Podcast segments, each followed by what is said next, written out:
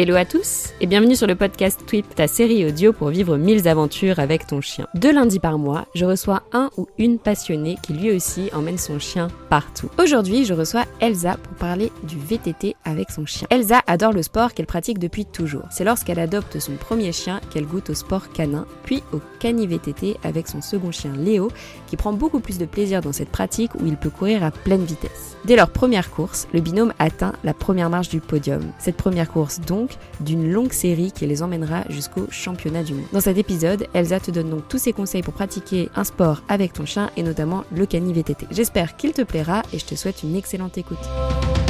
Hello Elsa, euh, je suis trop contente de t'avoir sur le podcast aujourd'hui. Comment vas-tu? Super bien, moi aussi je suis très très contente de participer à ce podcast. Trop bien. En plus, euh, le sujet est super intéressant. En tout cas, moi j'ai plein plein plein de questions euh, là-dessus. mais avant de commencer, est-ce que tu voudrais bien te présenter? Oui, bien sûr. Alors moi je suis donc Elsa, j'ai 36 ans, maman d'un petit garçon de 4 ans et demi. passionnée de sport depuis l'enfance. ok pratiqué pas mal de sport euh, et aujourd'hui euh, donc euh, plus principalement on va dire le, le VTT et un peu de canicross et le vélo aussi à côté puisque c'est à la fois une passion et mon métier. Comment ça ton métier? Moi je suis technicienne cycle en fait donc je suis mon travail c'est de réparer les vélos. Alors pas que les vélos, je répare aussi d'autres produits sportifs, mais on va dire 90% de mon temps sur le vélo. Euh, du coup, ça me permet d'allier et passion et métier euh, à la fois, et du coup, c'est cool.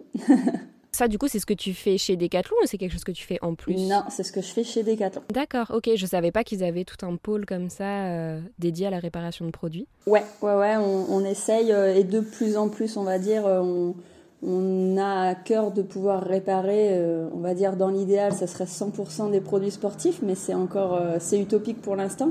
Mais euh, de hmm. plus en plus de produits sportifs pour les, les rendre plus durables et puis et puis moins pollués, on va dire réduire l'empreinte carbone. Elle passe en premier je, par la réparabilité en fait. Donc que ce soit un vélo, que ce soit une toile de tente, que ce soit un sac à dos, que ce soit une chaise de camping, bah, on essaie de se challenger et avec les marques qui les, qui les fabriquent du coup, pour qu'à la conception, on pense déjà à la réparation. Et puis avec nous techniciens pour, euh, ben, pour avoir les compétences euh, pour réparer euh, un maximum de produits. Ok, trop bien, trop intéressant et ouais, je suis complètement d'accord. si on peut réparer, autant le faire plutôt que de continuer de consommer et de consommer. Trop bien. Ok, donc ouais, donc que ça soit pour le boulot ou pour le plaisir, tu es toujours dans le sport quoi. Ouais, exactement. Et c'est cool. Et tu m'avais dit que tu avais plusieurs chiens. Est-ce que tu peux nous les présenter? Exactement. Euh, alors je vais les présenter rapidement hein, parce que sinon je pourrais parler d'eux pendant des heures. Euh, on va ce qu'on aime ici. Ouais, on va commencer par la plus, la plus, on va dire âgée aujourd'hui, euh, qui m'a fait rentrer dans ce sport, qui m'a fait découvrir ce sport. C'est une petite border collie qui a maintenant 8 ans. Euh, qui s'appelle Judy, une petite femelle euh, qui m'a été offerte par mon conjoint et avec laquelle j'ai commencé le canicross. Euh, Ça a été une grande aventure et j'ai vécu plein, plein de belles choses avec elle. Et aujourd'hui, elle court euh, avec mon fils en cani baby, donc c'est encore euh, plus d'émotion, j'ai envie de dire. Trop mignon. Euh, ouais, quand tu vois le, le chien avec lequel tu as commencé, qui fait commencer ton fils, tu fais, oh, ça. Hmm. Bon, ça te rappelle que les années passent aussi, mais ça, c'est ouais, toujours chouette, quoi. Et euh, après, on a eu donc Léo, qui était aussi un border collie qu'on a récupéré d'une association qu'on a adopté dans une association qui avait lui un an et demi presque déjà quand on l'a adopté. Euh, lui, on l'a pris vraiment aussi euh, parce que du coup, on commençait le. Moi, j'avais commencé le canicross et mon conjoint, qui faisait aussi beaucoup de sport, a décidé euh, bah, de participer, on va dire, à ce sport avec moi. Ça permettait de faire des week-ends plus sympas quand les deux peuvent courir. Donc, on a pris ce chien-là vraiment en connaissant déjà le sport et en cherchant un chien vraiment plus on va pas dire typé pour ce sport-là, mais déjà un chien qui, aimait courir, un chien dynamique, et puis on, aimait vraiment cette race, donc on a, on a craqué pour un, deuxième. Ensuite euh, est rentrée dans notre vie euh, Oxane, une braque de Weimar, euh, qui elle nous a rejoint aussi. Elle avait déjà un an. On l'a aussi adoptée d'un couple d'amis qui voulait s'en séparer. Donc cette chienne-là, nous on l'a connue tout bébé quand quand ils l'ont achetée. Donc on l'a vu grandir jusqu'à ces un an où ils nous ont dit bah soit vous la prenez, soit soit elle va partir ailleurs. Donc bah on a, moi je l'ai vue toute bébé, je l'ai vue depuis qu'elle a trois mois et puis je la trouvais très belle et j'adorais cette chienne. Bon bah j'ai dit à mon conjoint vas-y ramène-la à la maison. Mmh. ouais et puis ça fait toujours mal au cœur de se dire que ouais, voilà ça va encore être un petit chien abandonné. C'est ça. Et puis et puis de toute façon c'était un type de chien sportif athlétique donc on s'est dit dans tous les cas on pense enfin euh, en plus, elle était pas du tout euh, chien de chasse, donc euh, bon, ça nous arrangeait bien aussi. Mais on s'est dit qu'elle correspondrait bien à notre mode de vie parce que bah elle allait aimer courir et que et c'est un chien qu'on pourrait satisfaire entre guillemets dans ses besoins quoi. Ouais, c'est clair. Bah c'est vrai que c'est un chien qui s'y qui s'y prête bien. Ouais, voilà, c'est c'est pas les chiens de chasse comme ça. Bon, c'est pas toujours Enfin, c'est des très gentils chiens, mais il faut savoir que derrière, il y a un besoin, bah, comme le border collie, comme plein d'autres chiens, il y a un besoin. Prendre un chien pour le rendre malheureux parce qu'on n'a pas le temps de le sortir, parce qu'on a, voilà, c'était pas, c'était pas l'idée. Donc là, on savait que notre mode de vie correspondait à, ses besoins. Donc, euh, bah, elle a rejoint la famille. Et le petit dernier, qui a maintenant deux ans et demi bientôt, euh, qui lui est un chien vraiment euh, spécifique pour du, du, sport de traction, on va dire, du cani-VTT et du canicross. Que là, moi, j'ai, euh, entre guillemets, réservé il y a plusieurs années à un ami qui faisait du, enfin, qui fait toujours du cani-VTT avec, avec moi. Et j'ai toujours été en admiration de sa chienne et de la relation qu'ils avaient tous les deux. Et vraiment, j'ai eu un coup de foudre sur elle. Et je lui ai dit il y a 5 ans de ça, je crois. Ça doit remonter à 5 ah oui. ans. Euh, ouais, ouais, je lui avais dit le jour où tu fais une portée, euh, j'aimerais, si, euh, si c'est possible, avoir un, un, petit de cette chienne parce que j'ai voilà, j'ai toujours eu le coup de cœur sur celle-là et pas sur un autre. Et tu m'as dit que c'était quelle race, pardon? Alors, c'est un Eurohound. C'est ça, c'est des croisements de, de, plusieurs races de chiens, on va dire, d'attelage, avec un petit peu de chien de chasse croisé dedans. Donc si on, tu peux le décrire un petit peu physiquement euh, pour qu'on puisse Physiquement, euh, alors c'est le plus beau des chiens du monde. Évidemment. en étant objectif. Euh, alors physiquement, ça ressemble vraiment à un, chien de chasse typé euh, braque pointer. Donc euh, assez athlétique, chien courant, euh, poil très court. voilà, on est sur un. Souvent les gens le confondent avec un pointer, mais avec la, la, tête un peu moins marquée, une tête un peu plus fine de, de braque, on va dire on va dire, ça ressemble à un braque allemand. Voilà. ok, ça marche. Euh, donc lui, voilà, je l'avais euh, réservé entre guillemets il y a pas mal d'années sur un coup de foudre et, euh, et pour la pratique de ce sport. Et puis il m'a contacté il y a avec les épisodes de Covid et tout ça, la saillie a pris un peu de retard. Et puis un jour il m'a dit bah tiens en fait Elsa, t'es toujours ok pour avoir un petit parce que Là, on sort de la, de la clinique et la chienne a été inséminée, euh, la portée est en route. Oh, je dis bon bah super, banco. On, on part euh, sur le, le quatrième euh, qui a rejoint la famille, voilà. pour l'instant, on s'arrête là. pour, pour le moment, vous arrêtez là. Ouais, mais peut-être que. Ah, ok. Il y a toujours un projet d'un cinquième, mais c'est déjà une idée en tête un petit peu ou Ouais, pas ouais, du ouais, tout, tout à fait. Ça sera certainement une femelle pour pour avoir euh, une, une portée de, de ce chien-là, euh, de mon petit dernier en fait. Mais on, on, a le temps, on a quelques années devant nous. Ça marche. Bon, déjà, euh, j'imagine que la vie à 4, ça doit être mouvementé. C'est mouvementé et euh, c'est une gestion de, de, de temps euh, qui, est, euh, ouais, qui est particulière. Et c'est. oui, oui, c'est pas, c'est pas de tout repos, quoi. Voilà. Ouais, j'imagine. Surtout, en plus, bah, comme on, va rentrer dans, le vif du sujet, donc euh, pour faire du sport avec eux, euh, j'imagine si euh, chacun est tracté, etc., il faut pouvoir aussi le gérer. Bon, après, si chacun a, entre guillemets, son chien, ça doit aider aussi. donc, tu en as parlé un petit peu au début. Tu m'as dit, donc, c'est l'accueil de ton premier chien qui t'a mise au canisport. Est-ce que tu, tu, peux nous en parler un petit peu? Ouais, tout à fait. Alors, donc, cette petite chienne qui est arrivée dans notre vie, moi, à cette époque-là, je faisais beaucoup de triathlon. Euh, donc euh, quand même pas mal de courses à pied et, de vélo. Et puis euh, donc elle est arrivée dans ma vie. je connaissais un petit peu le canicross de nom mais sans, sans trop de détails parce que les infos il y a 6-7 ans de ça en arrière, elles n'étaient pas faciles à trouver. on en parlait beaucoup moins. C'était pas simple. Donc euh, j'avais connaissance de ce sport, mais j'en ai eu plus grande connaissance quand un ami euh, qui faisait du triathlon avec moi à l'époque m'a dit tiens en fait il avait un border collie aussi lui on courait avec nos chiens mais en liberté comme ça à l'entraînement plutôt en mode balade qu'autre chose. Et puis il me dit tiens il y a un il y a un canicross pas loin en Dordogne je connais la personne qui organise si tu veux je te donne le bulletin d'inscription et puis et puis on y va et lui s'inscrivait aussi je dis bon allez banco on y va j'ai regardé un petit peu le matériel qu'il y avait besoin bon j'ai fait à cette époque-là, comme beaucoup de personnes, beaucoup d'erreurs en choix de matériel, etc. Mais bon, euh, c'est comme ça, hein, quand on débute, euh, ben, on fait tous des erreurs. Hum. Et tu voudrais euh, nous, les partager justement ces erreurs pour oui, oui bien sûr. Bah, après, de pas les, les faire? Peut-être qu'on en reparlera plus tard, mais c'est surtout au niveau du choix du matériel. Moi, j'avais pas trop de, de notions de de type de harnais qui était nécessaire pour un, sport de traction, pour euh, apporter du confort et surtout pas blesser le chien. Euh, très peu de notions de d'entraînement du chien, de préparation du chien pour une telle course. Euh, quand j'y repense aujourd'hui, je me dis oh là là, on a eu de la chance que ça se passe bien en fait. puisque moi la chienne elle avait jamais fait de course, elle avait tout pile un an, donc euh, j'avais vu dans le règlement qu'il fallait que le chien il ait minimum 12 mois euh, pour participer à, sa première course, donc euh, banco je me suis inscrit.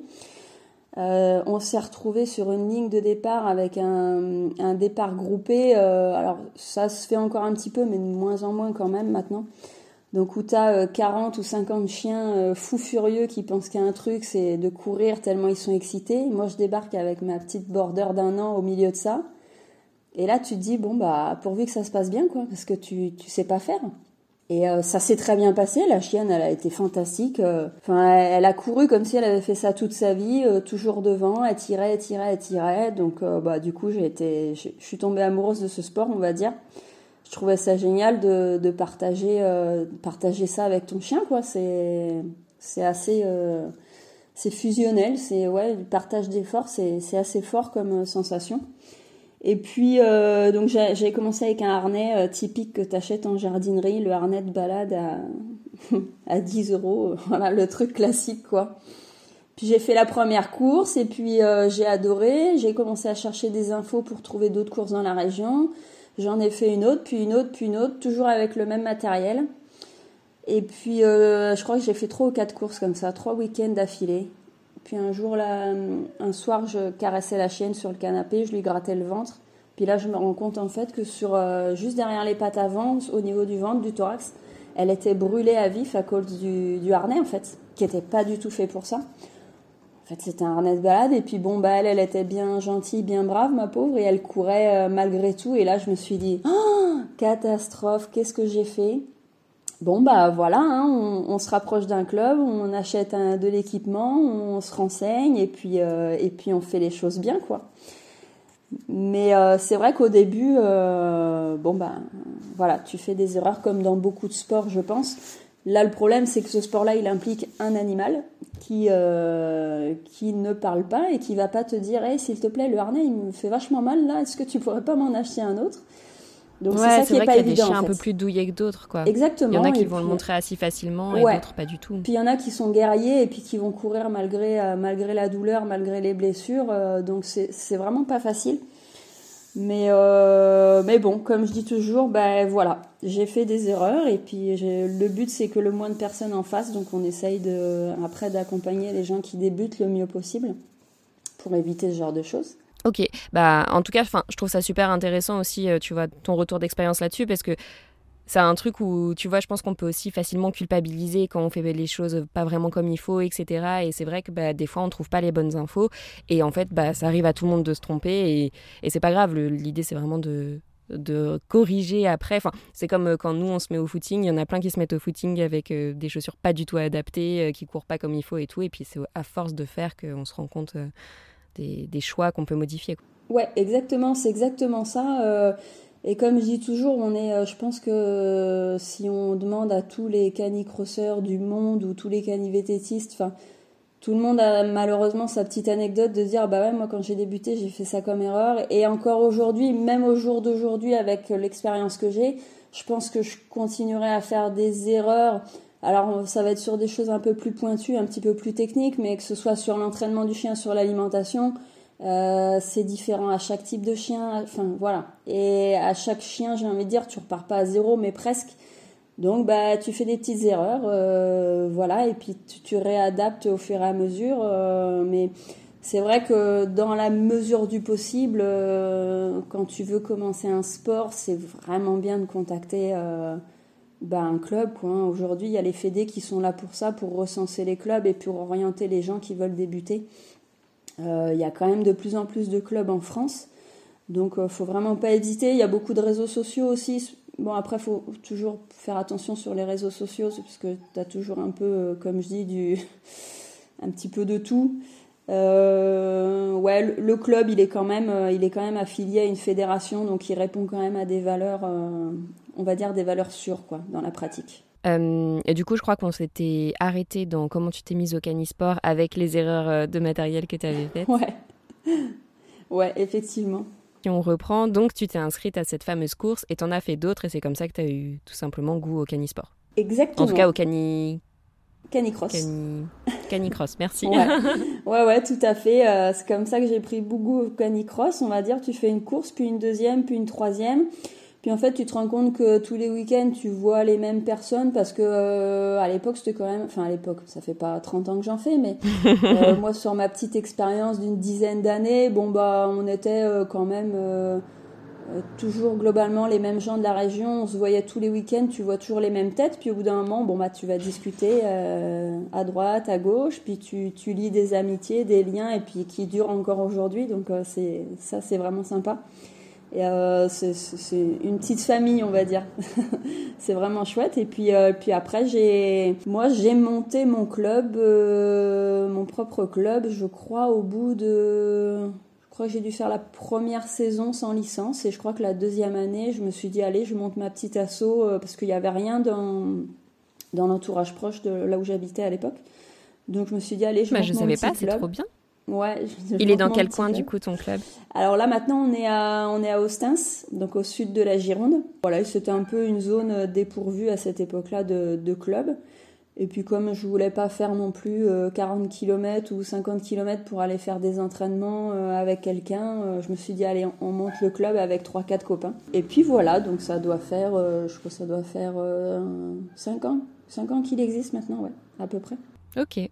Trop bien. Et dans ce club, vous faites uniquement du canicross? On fait du canicross, du cani-VTT et un tout petit peu, euh, on a deux adhérents et bientôt trois avec moi, on va faire, on fait du cani-trottinette. Donc avec des, des trottinettes euh, des grandes trottinettes tout terrain. voilà. Trop cool. Et du coup, est-ce que tu peux nous expliquer ce que c'est le cani VTT Ouais, alors le cani VTT, tout simplement, bah, comme son nom l'indique, hein, c'est un, un, sport de traction tout comme le canicross, sauf qu'au lieu d'avoir un coureur euh, attaché au chien, euh, on a un VTTiste. Voilà. D'accord. Euh, Et comment ça se présente? Comment ça se présente? On a à peu près le même équipement. On a une longe, euh, une ligne qui est un petit peu plus longue, euh, de façon à ce que le chien soit un petit peu plus éloigné du vélo euh, comparé à, une distance entre un coureur et, le chien. Donc c'est un tout petit peu plus long. on a en plus une, ce qu'on appelle une barre de cani-VTT, donc qui est attachée au cadre du vélo et qui va permettre de maintenir la laisse du chien si le chien est plus en traction, euh, elle permet que la laisse tombe pas sur la roue avant et s'enroule autour de la roue avant. Donc en fait, c'est une grande tige, on va dire, qui part euh, du cadre du vélo jusqu'au-dessus de la roue avant et qui tombe à l'aplomb de la roue, de façon à ce que si votre chien tire plus, bah, la laisse elle pend euh, devant la roue, mais elle viendra pas s'enrouler dans la roue avant du vélo. Et, puis après, il n'y a pas un risque à ce qu'on roule sur notre chien justement s'il tire plus? Bah il n'y a pas un risque. On peut pas dire que le risque n'existe pas. Après c'est au, j'ai envie de dire au vététiste d'être très vigilant et très très à l'écoute de son chien et de bien le connaître. Sincèrement, euh, j'ai jamais jamais trop vu ce genre d'accident quoi. Ok. Bah, c'est une question que je te pose parce que enfin tu vois je me dis que ça pourrait être vraiment trop chouette d'essayer ça avec Floki, mais euh, tu sais il est un peu euh, comment dire tu vois, un peu dans la lune, tu vois, il voit un papillon, hop, il va s'égarer comme ça. Et je me dis, mais si je fais ce genre de sport avec lui, euh, j'ai peur d'avoir un accident. Alors, c'est pas, effectivement, c'est pas évident. Et euh, la difficulté qu'on peut rencontrer comparé à du canicross, c'est que du canicross, tu as, tes deux mains libres pour attraper la, longe du chien en cas de, comme tu dis, le chien s'arrête, papillonne à droite, à gauche, tu vite le réflexe d'attraper la longe, de le remettre sur le chemin, de le tenir un peu plus court, etc. Chose que tu peux pas faire en VTT, puisque effectivement, tu as les deux mains sur, sur, le guidon du vélo, et puis euh, il faut avoir un chien qui est quand même très à l'écoute et bien bien réceptif à la voix et, et aux ordres que, que, tu peux être amené à lui donner. Donc c'est c'est pas toujours évident de débuter en cani-VTT. Moi, je dis toujours, c'est bien de d'apprendre au chien les, les bases en canicross et après de le mettre au vélo. Et après, tu peux avoir des chiens qui aiment pas du tout ça. Moi, j'ai euh, deux, bah, les deux femelles que j'ai, la petite border qui elle euh, apprécie pas particulièrement le cani-VTT parce que c'est pas une chienne qui a beaucoup de vitesse et beaucoup de force. Donc tu vois que ça n'a jamais été son truc, j'avais essayé un peu, mais clairement tu, elle le, tu sens qu'elle le fait parce qu'elle veut te faire plaisir, mais c'est tout quoi. Et, euh, et la braque de Weimar avec laquelle j'avais essayé, qui elle euh, déteste ça et clairement elle se met à côté du vélo, voire elle s'arrête et elle te regarde en, en disant c'est pas du tout drôle ton sport. tu peux avoir des chiens hein, qui ont peur du vélo, peur des bruits de freinage ou qui tout simplement n'aiment pas particulièrement ça.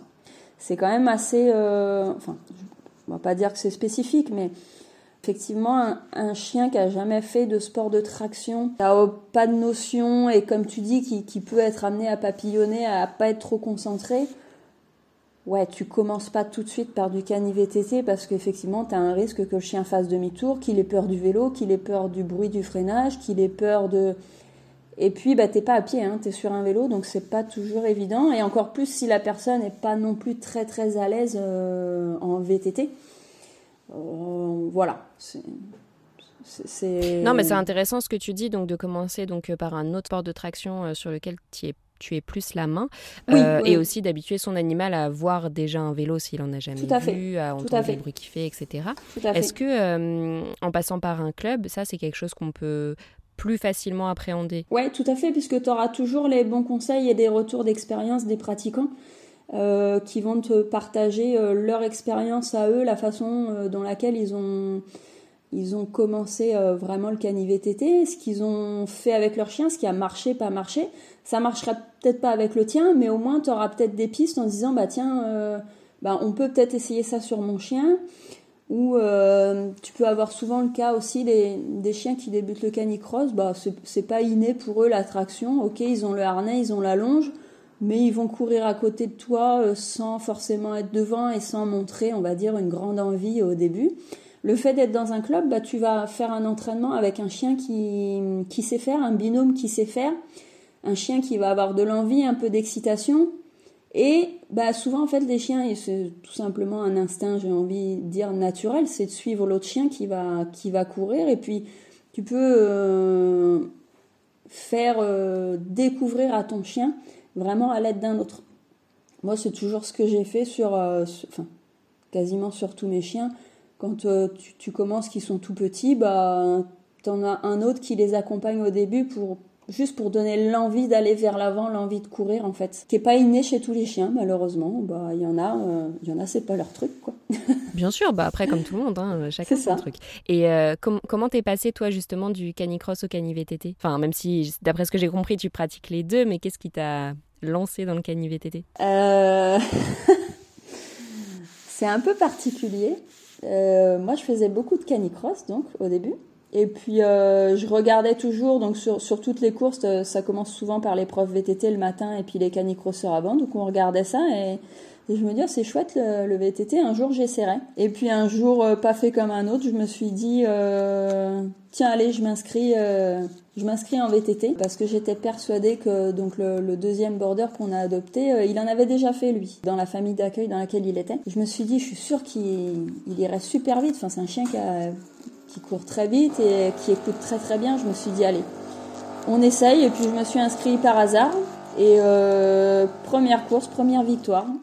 Et là, je me suis dit, ah ouais, quand même, euh, le, chien, il, le chien, il va bien. Et je voyais que ça lui plaisait quand même vachement plus que le canicross parce qu'il c'est un chien qui adore la vitesse et là il pouvait vraiment exprimer son tu vois sa, son besoin de vitesse en canicross bah si t'as pas un coureur qui court à 20 à l'heure, euh, le chien, il est quand même, euh, on va dire, un peu pénalisé, quoi. Il peut pas exprimer. Et là, bah là, le chien, il pourrait, il pouvait courir à, à une vitesse qui l'éclatait, quoi. Donc, euh, Ben, on a commencé comme ça. Moi, j'ai trouvé ça génial. Je me suis dit, waouh, c'est un, c'est un autre sport, en fait. C'est d'autres sensations. C'est, c'est un autre, une autre relation avec le chien, puisque comme je disais, euh, autant en canicross, tu, tu peux vite gérer, enfin, vite gérer. Tu peux plus facilement gérer une erreur de direction, une erreur de parcours, une faute d'inattention du chien.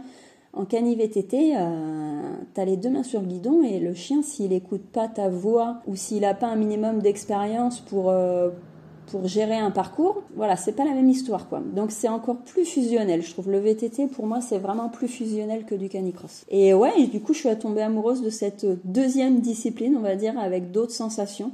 Et puis des sensations de vitesse plus importantes, puisque moi je, je suis pas une coureuse euh, qui a un grand grand niveau, donc on peut pas dire que je cours à 17 km heure quoi. Donc en termes de sensations de vitesse, je suis limitée. Par contre, en vélo, euh, voilà, en vélo, tu peux vraiment euh, te faire plaisir et, avoir, on va dire, des frissons euh, qui sont, enfin, c'est différent. C'est, un autre sport. Et du coup, bah voilà, c'était parti et j'ai fait quelques années de cani-VTT avec ce chien-là, euh, jusqu'à l'ultime épreuve euh, où on a réussi à se sélectionner pour, euh, pour un championnat du monde. Oui, on reviendra après là-dessus.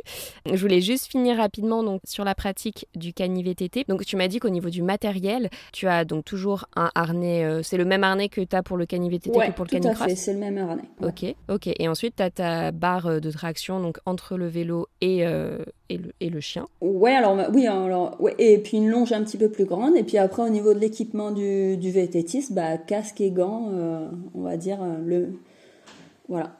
Vélo euh, classique quoi. V... Alors VTT. Pardon, VTT. Oui, bah justement. Donc, du coup, VTT, tu pratiques ça donc sur quel type de terrain? Si on peut s'imaginer un petit peu une course cani VTT, à quoi ça ressemble? Bah forêt essentiellement. Hein. On va dire c'est c'est de la de la piste forestière, du chemin du chemin de, de forêt hein, pour euh, tout simplement pour un confort pour le chien. En fait, on voilà. On... On essaye de pas courir sur des terrains trop durs. On n'est pas sur des terrains. Alors tout dépend des courses. Hein. Je vais rester, euh, on va dire, euh, euh, si on compare ça à du, pur VTT, comme moi je peux pratiquer aussi à côté du, VTT euh, XEC, on va dire, on est quand même sur des parcours beaucoup moins techniques. Hein. On va pas descendre des marches, sauter des troncs d'arbres, etc. On est quand même sur des choses quand même plus faciles pour du VTT, puisqu'il y a quand même le chien, voilà, faut que le binôme puisse franchir les difficultés quand même. Donc ça reste du VTT sur du chemin de forêt avec des montées, des descentes mais ça reste des choses euh, euh, pas comme on peut voir des compétitions de VTT à la télé, quoi. ouais. Bah, il y a un chien en plus, donc. Euh, il y a un chien en plus, donc il faut quand même que le binôme puisse franchir tout le parcours, quoi. Complètement. Et du coup, ton chien, il tracte montée comme descente. Alors, ça dépend des chiens. Ça dépend des chiens et ça dépend de mmh. comment tu les. Comment on pourrait expliquer ça dépend de comment tu vas les construire, entre guillemets. Tu vas les construire un peu à ta façon de rouler, à ta façon de, faire du VTT. Et euh, chaque chien est quand même euh, différent euh, en fonction du VTTiste avec qui il pratique. tu vois, moi j'ai une amie fait du cani VTT depuis longtemps. Et puis un jour à un entraînement, je sais plus pour quelle occasion, on faisait un entraînement ensemble. Et puis elle, elle avait deux de ses chiens. Donc elle avait son berger australien qui, avec lequel elle a fait des années de cani VTT, elle a gagné beaucoup de courses, etc. Et puis elle me dit, bah tiens, si tu veux, tu le prends. Et puis moi, je prends mon autre chienne et puis on fait un petit parcours ensemble. Je dis, ok, pas de problème. Et, euh, et là, je découvre un chien, mais complètement différent du mien. Et elle, son chien, elle l'a toujours habitué, vu qu'elle avait des petites lacunes et moins de force dans les côtes, par exemple. Elle avait plus de mal à pédaler bah elle, son chien, elle l'a habitué euh, et elle l'a éduqué pour que dès qu'il y a une côte, bah, le chien il donne son maximum pour arriver jusqu'en haut de la côte et l'aider à monter cette côte. Et moi qui étais plus vététiste et euh, on va dire j'avais moins de difficultés à monter une côte, quand le chien euh, en bas de la première côte il a lancé l'accélération, sans que je lui demande rien, j'ai fait waouh. Mais j'ai pas compris en fait. Et après elle m'a expliqué, elle m'a dit mais oui mais moi j'ai toujours travaillé comme ça. Et il sait que quand il y a une côte, il doit se donner à 100%, point final. Ah ouais. Et moi, mon chien, c'est l'inverse. Mon, petit border que j'avais, vu que c'est un, chien qui a beaucoup de vitesse, mais pas beaucoup de force, on va dire. Bah moi, à l'inverse, mon chien, je l'ai toujours appris dans les côtes à aller doucement. Et c'est moi qui fournissais l'effort. Et lui il relâche un peu parce que c'était, on va dire, un moment où c'était une zone de récupération pour lui. Et c'est moi qui fournissais l'effort parce que physiquement, euh, j'étais à l'aise dans les côtes. Donc en fait, chaque, chaque binôme se construit un petit peu à sa façon en fait.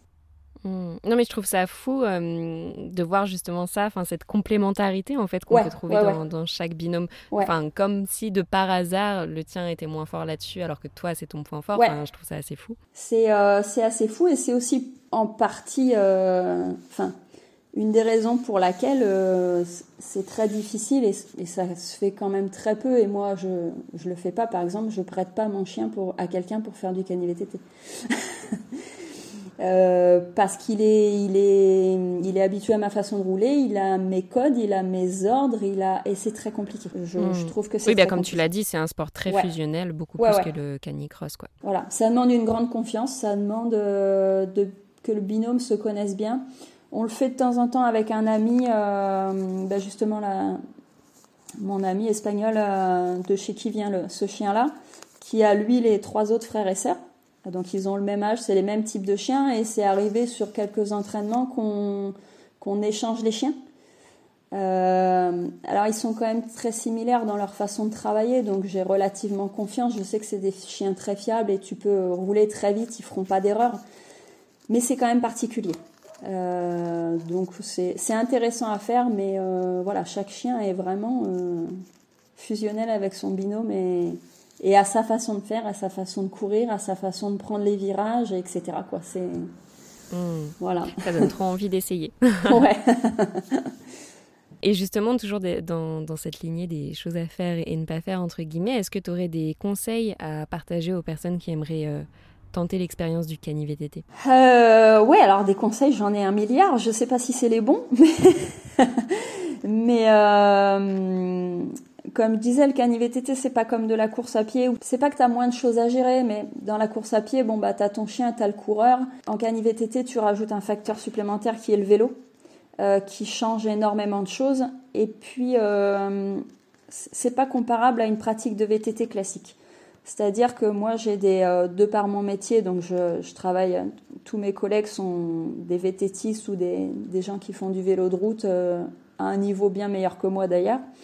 Et puis de temps en temps, ils sont, ils sont curieux de mon, sport, de mon sport, ils voient ma pratique, ils sont un petit peu curieux de découvrir et de savoir euh, comment ça se passe. Et quand je leur explique ou que je leur montre des vidéos d'entraînement ou des choses comme ça, la première chose qu'ils me disent, c'est mais t'es folle. Ils m'ont dit mais tu vas à cette vitesse-là Ils m'ont dit mais tu vas à cette vitesse-là accrocher un chien? Il me dit mais si le chien il s'arrête ou il tourne ou il fait ah bah j'ai dit il le fait pas en fait parce que c'est un travail, c'est un apprentissage etc. Donc je dis c'est ça qui est beau dans notre sport en fait. Mais euh, le fait d'être accroché au chien, ça change euh, ben, ça change la façon de conduire le vélo, ça change les réglages du vélo, ça change beaucoup de choses. Et moi, ce que je conseille vraiment avant de commencer le VTT, c'est de faire du VTT tout court en fait. C'est d'apprendre les bases, euh, savoir monter une côte, savoir descendre une côte, avoir des notions de, franchissement, alors sans aller dans des trucs trop techniques, mais passer un fossé, enfin, toutes ces petites choses-là, on va dire de la maniabilité basique que tu apprends en école de cycle, et, enfin en école de cyclisme et en pratique de VTT en restant dans du, basique. Hein. Pour moi, c'est faut déjà commencer par ça, si tu veux pas te faire peur ou pas avoir d'accident. Parce que si déjà tu t'attaches à un chien qui débute et que toi aussi tu débutes le vélo, je dis pas que c'est infaisable, hein, parce que je pense qu'il y a beaucoup de gens qui ont débuté comme ça et je critique pas ou quoi que ce soit. Hein, mais je pense que tu tu prends des risques et pour toi et pour le chien et pour l'évolution du binôme. Je trouve que c'est quand même moins facile quand les deux débutent ensemble. C'est bien voilà, de prendre contact avec un club de VTT et d'aller faire un petit peu de VTT tout seul déjà pour euh, ne serait-ce voilà d'avoir des notions de, freinage, de passage en courbe, de et puis de, la petite maniabilité classique quoi. Trop bien. Euh, on peut maintenant, je pense, revenir donc sur ton parcours Cani VTT. donc, tu fais cette première course où tu arrives première et là, ça ouvre un champ des possibles, c'est ça? Ouais, tout à fait ça ouvre un champ des possibles parce que je me rends compte que le chien il est il s'est amusé que moi j'ai adoré et qu'on a un petit potentiel euh, tous les deux euh, pour une première course, une première course, un résultat comme ça, je me dis bah, c'est chouette, peut-être qu'on passe à côté de quelque chose et qu'on pourrait euh, bah, s'épanouir dans ce sport-là. je pourrais m'épanouir dans ce sport-là avec lui, quoi. Donc, donc on se lance dans l'aventure et puis on enchaîne les courses et il a toujours fait des très très très beaux résultats quand même beaucoup, beaucoup, beaucoup de courses gagnées. Euh, et euh, avec d'autres chiens quand même, parfois beaucoup plus puissants, beaucoup plus forts que lui, beaucoup plus où tu te dis bon bah là ça va être dur et en fait il a toujours euh, sorti, on va dire, une carte cachée de sa manche et tu te dis ah putain il a encore gagné. et il m'a toujours impressionné ce chien ouais, par sa détermination, son caractère, son courage, euh, malgré que bah, il n'a pas euh, toutes les qualités rêvées du chien de traction. Il court pas à 40 km heure, mais il sait faire plein d'autres choses. Et, du coup, notre binôme était euh, très très complémentaire et, fonctionnait bien, quoi. Donc on a fait, on a fait 5 ans de cani-VTT ensemble. Euh, et du coup, sur la dernière année, euh, sur la dernière année, on a eu la chance euh, de faire une jolie place sur un, championnat de France. qui était qui était un, qui servait de sélectif pour aller au championnat du monde. Donc on, a décroché notre billet pour les championnats du monde et c'était dans sa septième année. Donc donc je me suis dit allez on, tente l'aventure. Je savais que voilà, ça reste un border collie et euh, malgré qu'il soit fantastique en VTT, ben, il y a, d'autres chiens beaucoup plus forts, beaucoup plus rapides et, que là tu, cours parmi les meilleurs mondiaux. Donc bon, tu y vas parce que l'aventure est belle. Tu y vas pour donner le meilleur de toi-même, mais euh, tu te dis pas que le podium est envisageable, quoi. Mais euh, on n'a pas démérité et on a fait une super place. On s'est bien, bien bagarré et on en a pris plein les yeux. Et je me suis dit, bon, eh ben, c'est une belle, une belle course pour, euh, pour clôturer cette, cette aventure parce que 7 ans, bon, ça reste un chien de berger. C'est pas, euh, faut pas l'oublier que c'est pas un chien de traction à la base. C'est pas un chien fait pour tracter. Euh, il faut les ménager, il faut les préserver quand même. Donc je me suis dit, allez, il en a assez fait, on va le préserver. Euh, et euh, du coup, c'était sa dernière, dernière saison de cani-VTT. Alors il n'a pas arrêté pour autant, hein. il, fait, il fait du canicross avec mon conjoint, mais parce que c'est moins de vitesse, moins, moins difficile. là, on commençait à atteindre des vitesses où, où, je me rendais compte que le facteur limitant, c'était, enfin, en termes de vitesse, hein, on va dire, bah, ça devenait lui en fait parce qu'au bout d'un moment il plafonnait et moi j'arrivais à détendre la longe et il pouvait plus en fait suivre le rythme. Donc je me suis dit bon, eh ben avant de le, dégoûter, de le blesser, de le, enfin voilà, on arrête là et puis euh, et puis voilà maintenant il s'éclate euh, avec mon conjoint, il fait encore un peu de canicross. Trop bien. Comment tu prépares un, championnat du monde? Waouh Alors. Euh le premier que j'ai fait, c'était ma, première fois. Alors, je ne l'ai pas vraiment préparé, en fait. J'avais demandé conseil à un, ami qui me suit beaucoup et qui m'aide beaucoup euh, dans le travail du chien et, dans, dans la gestion de mes émotions, on va dire. Et je lui ai dit comment je fais pour entre le moment où j'ai eu le où on m'a dit que j'étais sélectionnée et le moment où il y avait les championnats du monde, il y avait trois semaines d'écart. Donc moi je me suis dit oh, ah oui, ça laisse pas beaucoup de temps. je me suis dit, oh là là, qu'est-ce qu'il faut faire en trois semaines pour être préparé au mieux? Et il m'a gentiment répondu, mais rien. il m'a dit trois semaines, euh, rien. Il m'a dit, euh, tu sais faire du cani-VTT, ton chien il a cinq ans d'expérience, il n'y a rien à faire. Il m'a dit, vous, vous êtes prêts? C'est une course comme une autre et il faut pas se se monter la tête en fait puisque euh, comme on dit comme on dit souvent nos chiens pour eux que tu sois au fin fond de l'Allemagne pour un championnat du monde ou euh, euh, sur une course ici en Gironde, ton chien, pour lui, c'est une course, quoi. Point final. Donc il faut, je pense qu'il faut l'aborder comme ça en se disant que bah, le but, c'est de se donner à 100%. Donc bah, on l'a abordé comme ça, hein, malgré, malgré le stress et tout ça, mais j'avais peur.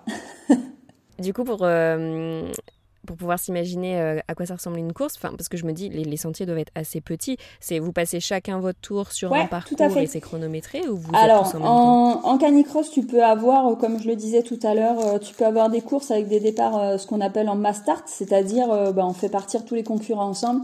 Ça se fait quand même de moins en moins puisque tu as hum, bah, faire partir 40 binômes ensemble, c'est déjà il faut avoir une zone de départ suffisamment grande et large pour que personne soit gêné. Et ça rajoute quand même des risques euh, d'accident de par l'excitation du chien. Euh, bah, des fois, ils sont tout foufou et puis ils gèrent pas leurs émotions et puis ils vont avoir tendance à aller vouloir pincer le, copain à côté alors qu'ils sont pas méchants à la base, mais c'est le, phénomène de l'excitation. Trop d'excitation. Donc ça, il y en a quand même de moins en moins. On va dire que maintenant en canicross, on part plutôt par vague, par des petits groupes de 5 ou 10 personnes, ou des fois deux par deux. Et ça passe un petit peu mieux, ça permet d'avoir des chiens un petit peu plus calmes et puis, euh, et puis moins de stress sur le départ. En cani VTT, on part euh, individuellement. Euh, il y a eu quelques courses où il y a des départs des fois deux par deux, mais voilà, il faut vraiment que la piste soit large pour être sûr que personne se gêne et, et suffisamment de place mais c'est des départs individuels en VTT toutes les 30 secondes ou toutes les minutes, ça dépend du type de parcours. Euh, donc globalement, tu peux être amené à doubler quelques concurrents, hein, ça arrive en fonction des niveaux. Euh, quand, quand tu pars par, par niveau, j'ai envie de dire, en fonction du classement de la veille, parce que ça arrive des fois que tu, du coup, tu fais des épreuves sur deux jours et le départ du dimanche est fait en fonction du résultat de la veille. Bah là, du coup, tu pars avec des gens qui sont devant toi sont plus rapides et des gens derrière toi qui sont moins rapides. Donc il y a très peu de dépassement et globalement ta course, j'ai envie de dire, tu l'as fait sans voir personne tu, prends ton départ, tu fais ton parcours. Des fois, tu aperçois au loin le VTTiste devant toi, mais euh, tu as beaucoup moins de dépassement de, binôme quoi. Et effectivement, voilà, donc c'est chronométré et puis à, l'issue de ça, tu as un petit classement. Trop bien. Et tu fais, euh, tu fais combien de kilomètres? Et tu as un peu les, stats euh, on va peut-être se concentrer sur, euh, sur cette grande course. Combien de kilomètres c'était et avec combien de dénivelé Alors, que je me souvienne, il nous avait réduit le... Si les chiffres, c'est pas nous réduit le parcours à cause des températures. Température était un peu élevée pour la saison et pour la sécurité des chiens, pour pas qu'on ait de de surchauffe au niveau des chiens, on va dire, et de, coups de chaud qui sont très très dangereux pour eux. Ils avaient réduit le parcours. Euh, si je dis pas de bêtises, 3 km ou 3 km 5 quelque chose comme ça. Mais à la base, à la base, c'était prévu 5 km 5 km 5, c'est les moyennes, on va dire euh, on va dire. Ça tourne autour de 5 km plus ou moins et c'est réduit en fonction des températures. Si bah, pour la saison, tu as une température trop élevée, euh, les juges de course euh, réduisent, euh, réduisent la distance quoi, pour protéger les chiens. Oui, parce qu'on ne se rend pas compte, 5 km, ça peut paraître peu au final, mais bon, le chien, il est au maximum tout le long et il traque en vélo quand même. en fait, ils arrivent à... Alors que ce soit autant en cross qu'en vélo, hein, en fait, ils, se donnent tellement dans l'effort. et puis, c'est un animal qui transpire pas, donc qui ventile ils peuvent pas faire baisser la température aussi facilement que nous.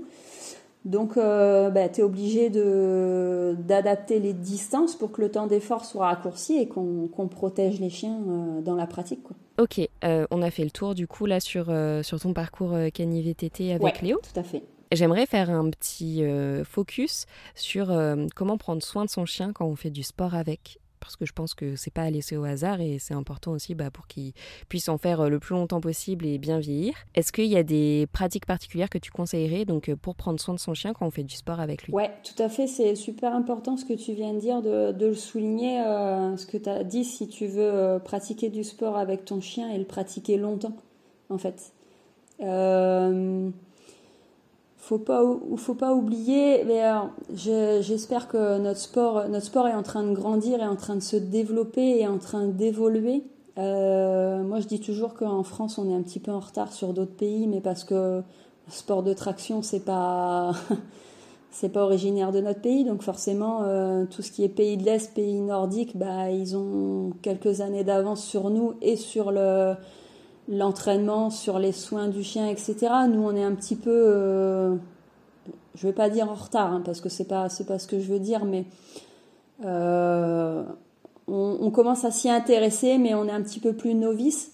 Et puis, quand tu pratiques en amateur et quand tu commences à pratiquer, enfin, quand tu pratiques en loisir, et quand tu commences à, y prendre goût et vouloir plus pratiquer pour de la performance et de la compétition et aller chercher toujours le meilleur, euh, il faut vraiment pas oublier que ton, ton binôme, c'est un athlète à part entière en fait. C'est, euh, il a besoin d'entraînement comme toi, il a besoin d'une alimentation, il a besoin de, d'une hydratation particulière. Il va avoir besoin aussi d'étirement, d'échauffement, de phase de récupération.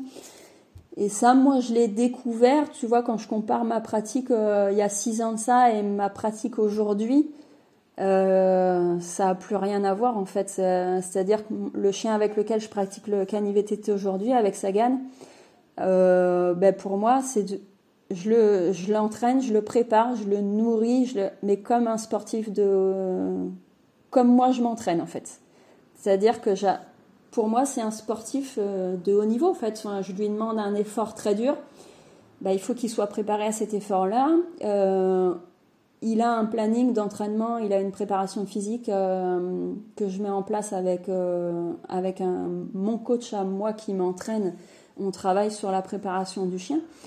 Euh, il a des jours d'entraînement, il a des jours de repos, il a des jours où il va faire, il va nager. enfin voilà, ça devient, ça devient, voilà, faut les considérer comme des sportifs à part entière et c'est d'autant plus important si tu veux pratiquer longtemps avec ton chien. Si moi, si je veux que, quand, voilà, aujourd'hui il a deux ans et demi, si je veux qu'à 7 ans et demi ou 8 ans, bah, je sois encore au départ d'un cani-VTT et qu'il n'ait pas de douleur, il n'ait pas d'arthrose, il n'ait pas de raideur musculaire et tout ça, c'est aujourd'hui que ça se prépare en fait. C'est sur du long terme, il faut vraiment voir ça sur du long terme. Et sur l'alimentation aussi. Euh, si tu compares avec un, alors je vais parler du cyclisme parce que moi c'est le sport qui me qui me parle le plus, mais bon ça ça marche aussi pour un coureur à pied. Euh, ben plus tu, cherches la performance, plus tu vas euh, faire attention à ton alimentation avant une course, pendant un effort, après un effort.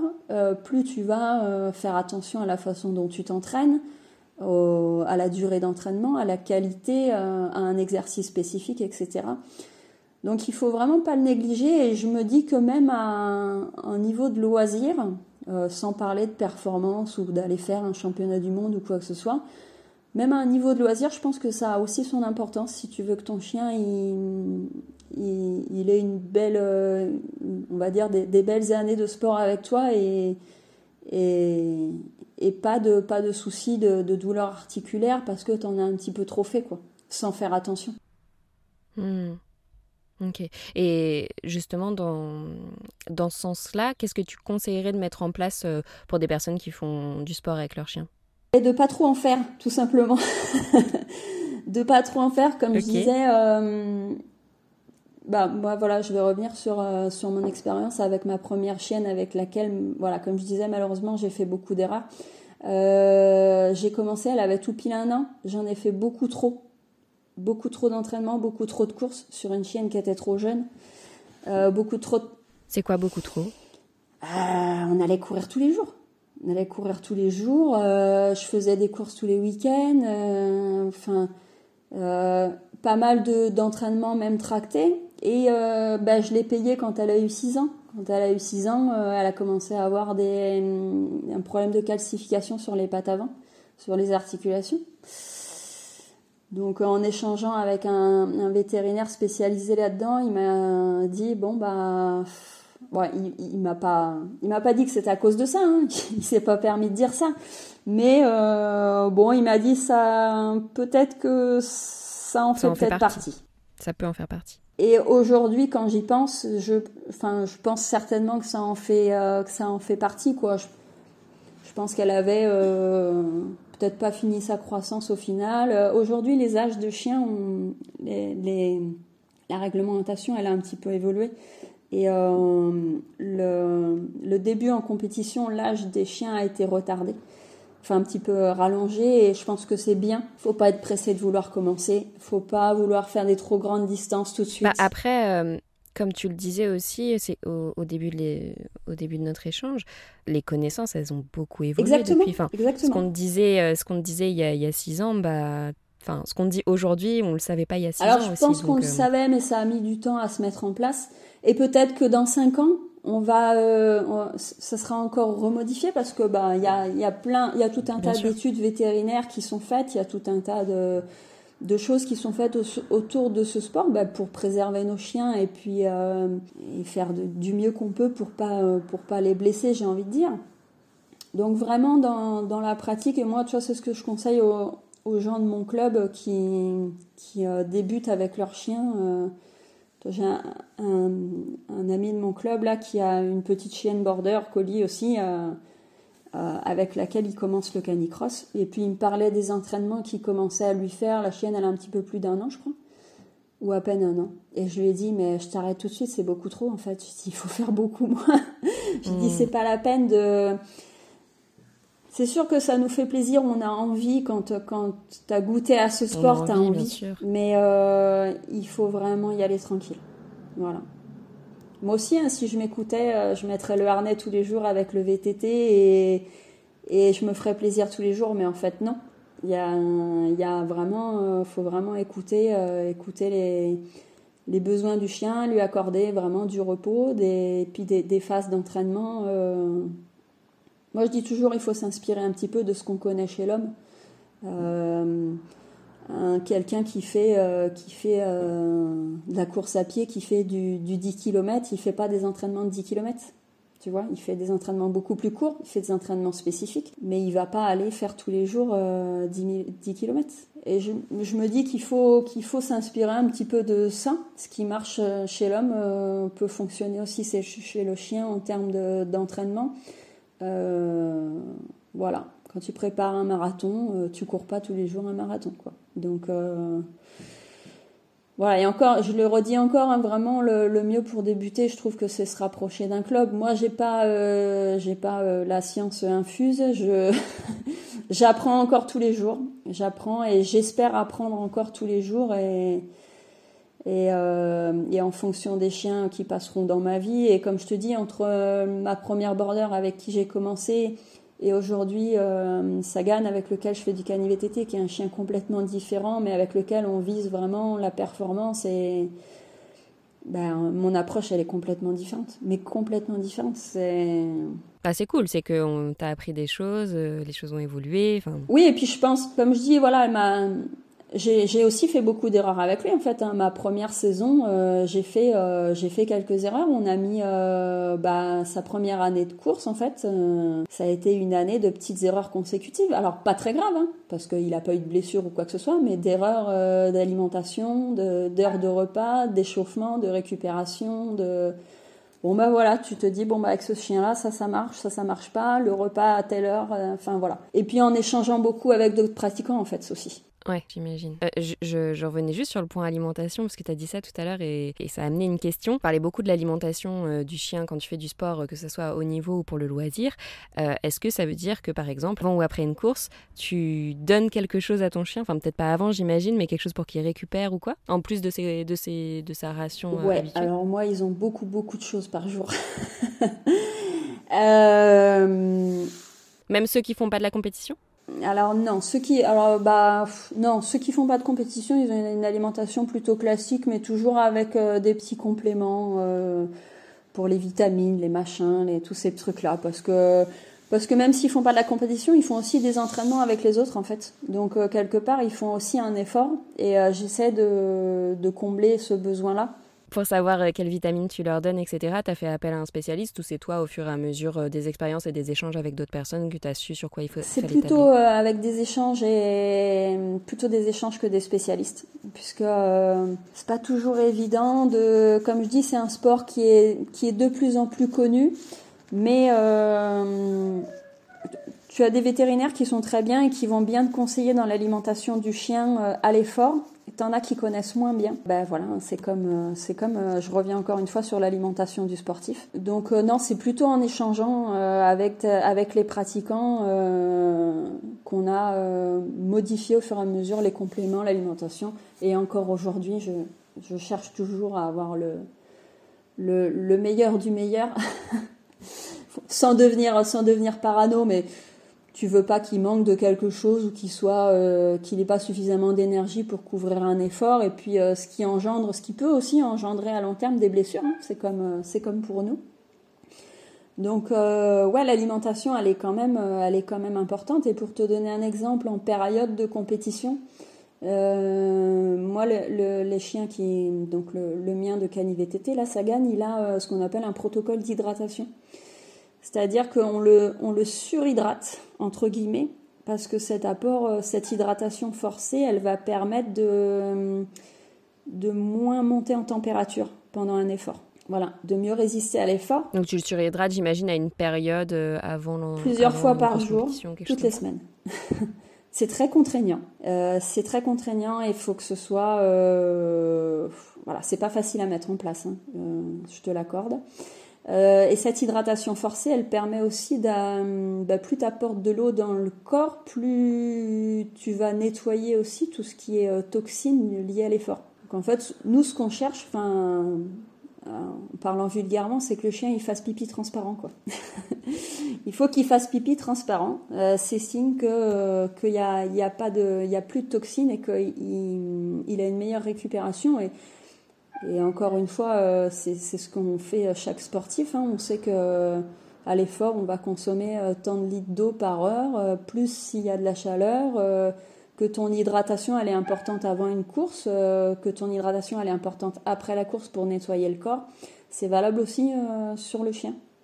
Donc il a par jour, il a trois, trois gamelles. Alors je lui mélange avec euh, soit un petit peu de viande ou soit un petit peu de, de trois croquettes ou un petit peu d'huile euh, pour le forcer à boire, puisque naturellement il va pas vider trois gamelles par jour, quoi.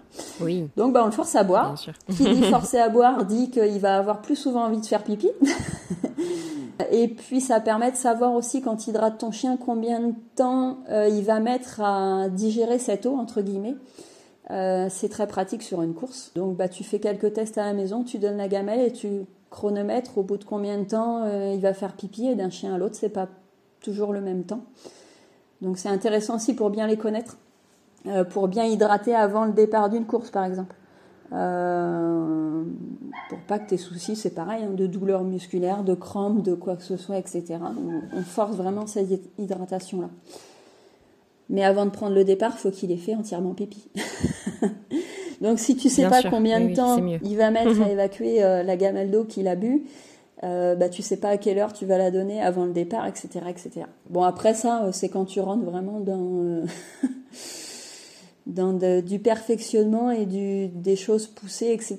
Mais voilà, l'hydratation, elle est quand même importante même sur une pratique de loisir, quoi. Donc voilà, pour te donner une idée sur en période d'entraînement et de compétition, il va avoir à peu près entre 3 et 4 gamelles comme ça par jour. Quoi. Donc c'est pas facile à gérer. des fois il en a moins, hein. bah, des fois tu vas au travail et puis bah il y a personne la journée, donc bah, il en a que deux et puis euh, et puis on fait au mieux. Hein. Euh, voilà, on peut pas toujours être euh, être au top, mais voilà, on cherche toujours à, à, améliorer les choses, quoi, on va dire, à lui apporter, à leur apporter le maximum. Ok, ça marche. T'as un petit chien qui chante là, non? Il chante beaucoup. Il chante beaucoup, ouais. ouais, ouais. Il aime pas être séparé de sa maman. oui, bah, je, je, connais, t'inquiète. Euh, du coup, bonne, bonne nouvelle pour lui, on, a presque fini. Voilà, il va être content. euh, ouais, j'ai juste une, une, autre question, en vrai deux. Après, je t'embête plus. Ouais. Euh, tu, tu, disais tout à l'heure donc euh, les compétitions avec Léo. Oui. Euh, et donc, tu as pu le voir parce que bah, il tient un peu moins la cadence, un peu moins le rythme euh, en cani VTT. Est-ce que euh, il y a d'autres signes qui peuvent montrer qu'il est temps de ralentir le rythme avec son chien? Et comment on fait pour ralentir le rythme? Sans parler de compétition nécessairement. tu vas le voir, tu peux le voir sur des facteurs après l'effort. C'est-à-dire un chien qui va avoir des raideurs, qui va euh, avoir du mal à... Alors ça peut être un souci d'alimentation ou d'hydratation, hein, mais bah, ils sont comme nous. Hein. Avec l'âge, euh, t'encaisses moins bien les entraînements et puis le lendemain, tu as plus de raideurs musculaires où il te faut un petit peu plus de jours pour récupérer. Ça, c'est un premier signe. Euh, moi, ce qui m'a fait arrêter, c'est parce que vraiment, je commençais à, sur certains parcours très rapides, le facteur limitant, c'était plus moi, ça devenait lui. Et euh, pour moi, euh, j'avais l'impression qu'il faisait plus d'efforts que moi, et c'était pas acceptable, en fait. Mmh. Oui, surtout qu'au final, les chiens ont tendance à tout donner, euh, enfin vraiment jusqu'au bout. Tant que toi tu peux, ils essaient de continuer, même si eux ils sont fatigués. Et moi, du coup, je forçais pas parce que ben, t'as pas le droit de dépasser ton chien. Hein. Sur une course, tu dois toujours être derrière le chien. Donc si le chien ralentit, tu dois ralentir. Et moi, en vélo, ben, j'étais dans une zone euh, qui était confortable pour moi parce que je pouvais pas aller plus vite parce que lui ne pouvait pas aller plus vite. Et là, je me suis dit bon, ben en fait, euh, je suis arrivée. notre parcours, il est très beau. Euh, je suis arrivée à, la limite de notre binôme, en fait. Alors, tu as toujours deux solutions, c'est-à-dire, bah, est-ce que je, me... je continue comme ça euh, parce que, euh, parce que j'aime notre binôme, etc., et que ça va bien comme ça Moi, je sais qu'il arrivait sur ses... Voilà, c'était sa septième année. Je voulais le préserver parce que je veux que ce chien-là, il court jusqu'à, j'ai envie de dire jusqu'à la fin de ses jours, mais je veux qu'il vieillisse bien. Donc, au bout d'un moment, tu te dis, bah, faut être raisonnable faut savoir aussi leur accorder euh, une pré-retraite entre guillemets. Et puis, euh, et puis malgré tout, moi, je, suis quand même très compétitrice euh, et puis mordue de cette discipline-là. Donc, je, je, me suis dit bon bah, si je veux continuer, il va falloir un chien beaucoup plus adapté. Donc, alors je l'avais déjà ce chien plus adapté puisqu'il était bébé à cette époque-là. En fait, la transition était bien bien faite entre les deux. Donc, euh, donc euh, voilà, Pour ça que tu puisses ne pas être en manque. oh, c'est pas vraiment pas être en manque, mais euh, mais je trouve que c'est bien parce que en fait mon, mon border il a il a contribué à l'éducation de l'autre dans la pratique sportive aussi en fait. Ça a été un peu un accompagnement. Je trouve ça chouette. Et encore maintenant, tu vois là, je les ai emmenés tout à l'heure en VTT tous les deux et Bon, il s'éclate, voilà, le border, il s'éclate encore, mais plus raisonnable. On fait plus attention à plein de choses, quoi. Donc euh, après, euh, comme tu dis, on n'arrête pas un chien euh, qui a fait du sport pendant X années, on l'arrête pas du jour au lendemain comme ça parce que ça les, bah, ça les casse en fait. Ça les casse. Des chiens qui ont l'habitude de courir et de faire des compétitions, moi je déconseille de les arrêter de façon brutale. Tu peux réduire les compétitions ou faire des distances plus courtes, mais moi je les emmène tous toujours à l'entraînement. Tu vois ma petite border qui va arriver sur ses 9 ans, euh, bah, elle fait les baby avec mon fils, donc elle court 50 euh, mètres.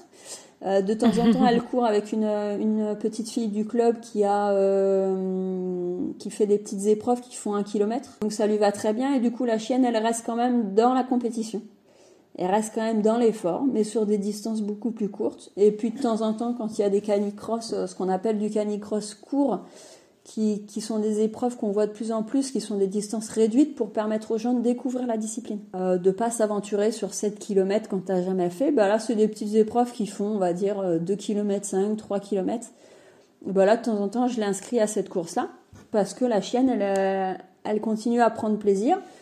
Elle continue à prendre des départs avec moi et puis euh, elle continue à nous accompagner à l'entraînement euh, en liberté. Mais voilà, elle, elle fait moins de choses, mais elle continue à sortir tous les jours. Voilà. Et moi, c'est ce que je conseille quand on, dit de, allez, j'arrête la compétition avec le chien.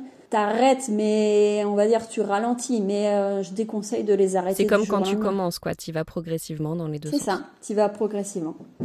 Et tant qu'ils ont envie d'y aller, euh, faut les emmener. Et puis en, écoutant leur rythme, bien sûr. Je fais des sorties plus courtes, moins rapides, mais euh, tant qu'ils ont envie, il faut y aller. En fait, ça les, ça les préserve, quoi, quelque part. Trop bien. Merci pour euh, tous ces conseils. Avec plaisir. Du coup, un, prochain euh, championnat du monde euh, en vue? On l'espère. On attend, on attend la, décision de la fédération qui, devrait sortir la liste des sélectionnés à la fin du mois. Donc, on, croise les doigts pour être dans cette liste. voilà. Trop bien. Trop, trop bien. Euh, merci beaucoup en tout cas pour euh, tout ce que tu viens de nous partager. Avec plaisir. Je pense que c'est plein, plein de précieux conseils. Euh, est-ce qu'il y a des choses dont on n'a pas parlé que tu aimerais ajouter?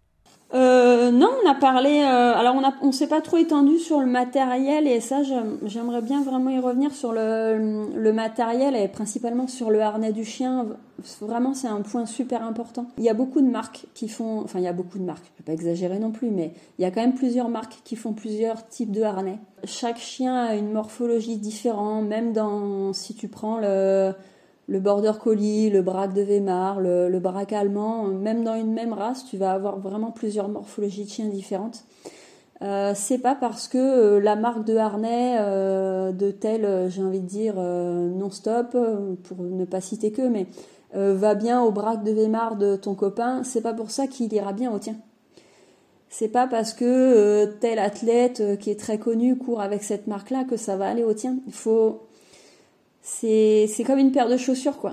c'est chaque chien a son type de harnais. Point final. Et moi, tu vois, sur sur quatre chiens, j'ai dû acheter. Euh, allez, je sais pas s'ils ont pas fait cinq modèles de harnais différents chacun. Hein. Donc oui, c'est un investissement. Heureusement aujourd'hui, bah avec tous les réseaux sociaux, les clubs, les machins, bon bah t'arrives à les revendre d'occasion euh, si ça convient pas. Mais c'est vraiment important de d'essayer de trouver le maximum de confort euh, encore une fois, je le dis, votre chien, il, parle pas. Et puis il y a des chiens qui sont plus démonstratifs que d'autres, comme tu disais. Hein, il y a des chiens qui sont très sensibles et qui vont euh, pas vouloir tracter ou courir un peu bizarrement ou voir, ça peut amener jusqu'à des blessures hein, quand même. Un, mauvais harnais pas bien adapté, tu peux aller jusqu'à une blessure quand même sur le chien. Euh, et puis tu as des chiens qui sont très très durs mentalement et physiquement et qui vont courir euh, même avec de la douleur ou, quoi. Et là, tu, vas pas le voir en fait, que ça va pas. Ou tu le verras euh, beaucoup trop tard au bout de X temps de pratique. Donc vraiment, faut pas s'arrêter sur une marque parce qu'elle est à la mode ou parce que celui-là il est joli parce que t'aimes bien le bleu et que toi tu t'habilles en bleu ou en fait c'est super important et, moi je le vois des gens qui se font des fois un peu trop j'ai pas envie de dire influencer, mais voilà, qui, qui prennent l'exemple, ah bah oui, mais un tel, il court avec euh, ces harnais-là et tous ces chiens, ils l'ont. Oui, mais toi, ton chien, il va peut-être pas lui aller, ce harnais-là. Donc, essaye d'autres marques et il n'y a pas de bonne ou de mauvaise marque. C'est, il y a plein de modèles différents qui existent. Euh, et encore une fois, quand tu, tu te rapproches d'un club, bah, tu peux aussi faire des essayages avec des gens du club. Tu vois, faire des, des échanges, tester sur une séance, deux séances et dire, ah oui, je, vois une différence, le chien il est plus à l'aise, il tire vachement plus fort. Bah oui, parce qu'il est bien dans son harnais en fait. Donc euh, vraiment ça c'est important et il faut pas oublier que bah, le, sport de traction comme on fait, ça doit rester un plaisir pour le chien aussi. Donc il faut vraiment être attentif à cet équipement-là, comme euh, on est attentif nous à notre confort quand on court avec une paire de chaussures ou avec euh, euh, un maillot ou une selle de vélo. L'exemple de la selle de vélo, il est typique que tous les cyclistes connaissent bien. Il n'y a pas de bonne ou de mauvaise marque de selle de vélo, mais la selle qui va te convenir, elle conviendra peut-être pas au voisin parce qu'elle est adaptée à ta morphologie et pas à la sienne. Donc vraiment, faut, faut, et c'est pas parce que le champion du monde de vélo de route il court avec cette selle-là qu'elle va t'aller à toi. Donc vraiment être super, euh, super vigilant là-dessus, sur le, harnais du chien et, voilà. Non, c'est vraiment super important, moi je trouve. Mm, mm, mm. non, non, complètement. Et euh, mais après, comme tu dis, je pense qu'à partir du moment où on écoute bien son chien, qu'on, tu vois, qu'on est attentif, on peut facilement avoir aussi les signes que bah il y a un truc qui va pas ou qui est pas adapté. Ouais, de toute façon, ce, sport en général, il faut bien connaître son animal et, c'est là que c'est chouette parce que tu le connais. Euh, le fait de pratiquer euh, une activité physique avec, je trouve que tu, tu le redécouvres en fait. Tu redécouvres ses qualités, tu, tu découvres des fois des qualités que tu connais pas. Tu découvres aussi des défauts. mais euh, mais c'est assez fantastique en fait et puis le, côté fusionnel on va dire. Mais euh, c'est vraiment un sport d'observation puisque comme on dit, ben, y a ton chien il te dit pas quand ça va ou quand ça va pas et c'est à toi de bien le connaître dans la pratique du sport et à l'entraînement et en compétition pour euh, détecter le moindre signe euh, qui te permettrait de dire euh, ouais là on va trop vite ça va pas ou là il a un problème il a chaud ou il court bizarrement il a du il a peut-être mal quelque part ou ou en disant bah tiens le harnais c'est bizarre d'habitude il court pas il court bien droit là je vois qu'il court un peu de biais ou c'est bizarre le harnais j'ai l'impression que ça va pas enfin voilà c'est c'est hyper important d'être très très observateur en fait. De bien connaître son chien par cœur. Et puis ça, ça se fait au, fur et à mesure du temps, j'ai envie de dire. D'année en année, euh, on les connaît euh, dans les moindres détails et, et, le moindre coup de regard, tu, tu sais ce que ça veut dire. ça, c'est chouette. C'est assez fantastique, ça. C'est clair. Trop bien. Si les personnes aimeraient euh, aller un peu plus en profondeur sur une thématique particulière ou ont des questions particulières, est-ce qu'ils peuvent te contacter quelque part? Euh, oui, ça peut être. Euh, on a on a la page du club euh, qui est sur sur Facebook. Ouais. Et après, contacter directement la Fédé, c'est les plus c'est les plus à même de répondre à ce type de questions ou, au moins orienter vers les bonnes personnes. Peut-être le club le plus près de chez eux. parce que c'est quand même plus simple de contacter le plus club qui est, le club qui est le plus près de chez toi pour déjà aller les rencontrer et puis et puis découvrir.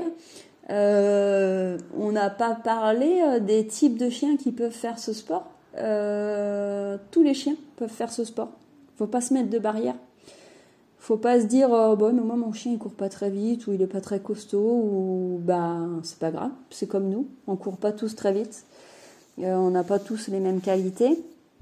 bah il y a des gens qui courent vite, d'autres qui courent moins vite, mais faut pas se priver de découvrir ce sport-là ou de se dire oh, mon chien est tout petit, euh, bah, il y a des gens qui courent avec des Jack Russell, euh, oui, ils sont petits, mais ils courent très bien.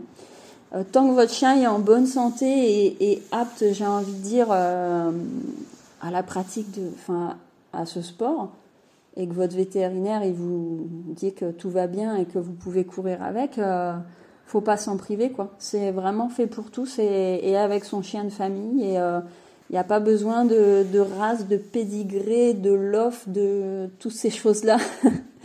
N'importe quel chien, et c'est ça qui est chouette dans ce sport. Euh, N'importe quel chien peut pratiquer. Voilà. Donc, ne faut pas s'en priver. Et, euh, et c'est vraiment un, une connexion qui est, euh, qui est fantastique. Faut vraiment euh, faire un essai, faire une initiation pour découvrir, découvrir quelque chose. Ça renforce les liens et, et il y a ce côté fusionnel qui est secret qui est assez fantastique. Ok, on va tout de suite regarder quel est le club le plus proche de chez nous. Exactement. Super. Bah écoute, je te remercie euh, mille fois Elsa pour... Euh, Avec grand plaisir. Pour cet échange très très sympa et je pense qu'il va aider beaucoup de personnes qui sont sur ce sport euh, comme moi. je l'espère.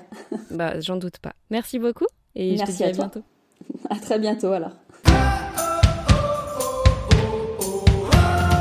Merci beaucoup d'avoir écouté cet épisode jusqu'au bout, ça me fait très plaisir. J'espère qu'il t'a plu et si c'est le cas, n'hésite pas à laisser une note 5 étoiles sur la plateforme de ton choix. Si tu découvres Twip en même temps que cet épisode, Twip, T-W-I-P, est une application dog-friendly qui te permet de découvrir plein de spots accessibles aux chiens en France et ailleurs. Tu peux la télécharger sur le store de ton choix, dès maintenant elle est 100% gratuite. On propose également un guide de voyage pour avoir toutes les astuces pour emmener son chien facilement avec soi que tu retrouveras sur notre site internet www.twip-app.com. En attendant, nous on se retrouve sur l'Instagram de Twip pour faire connaissance et je vous dis à très bientôt.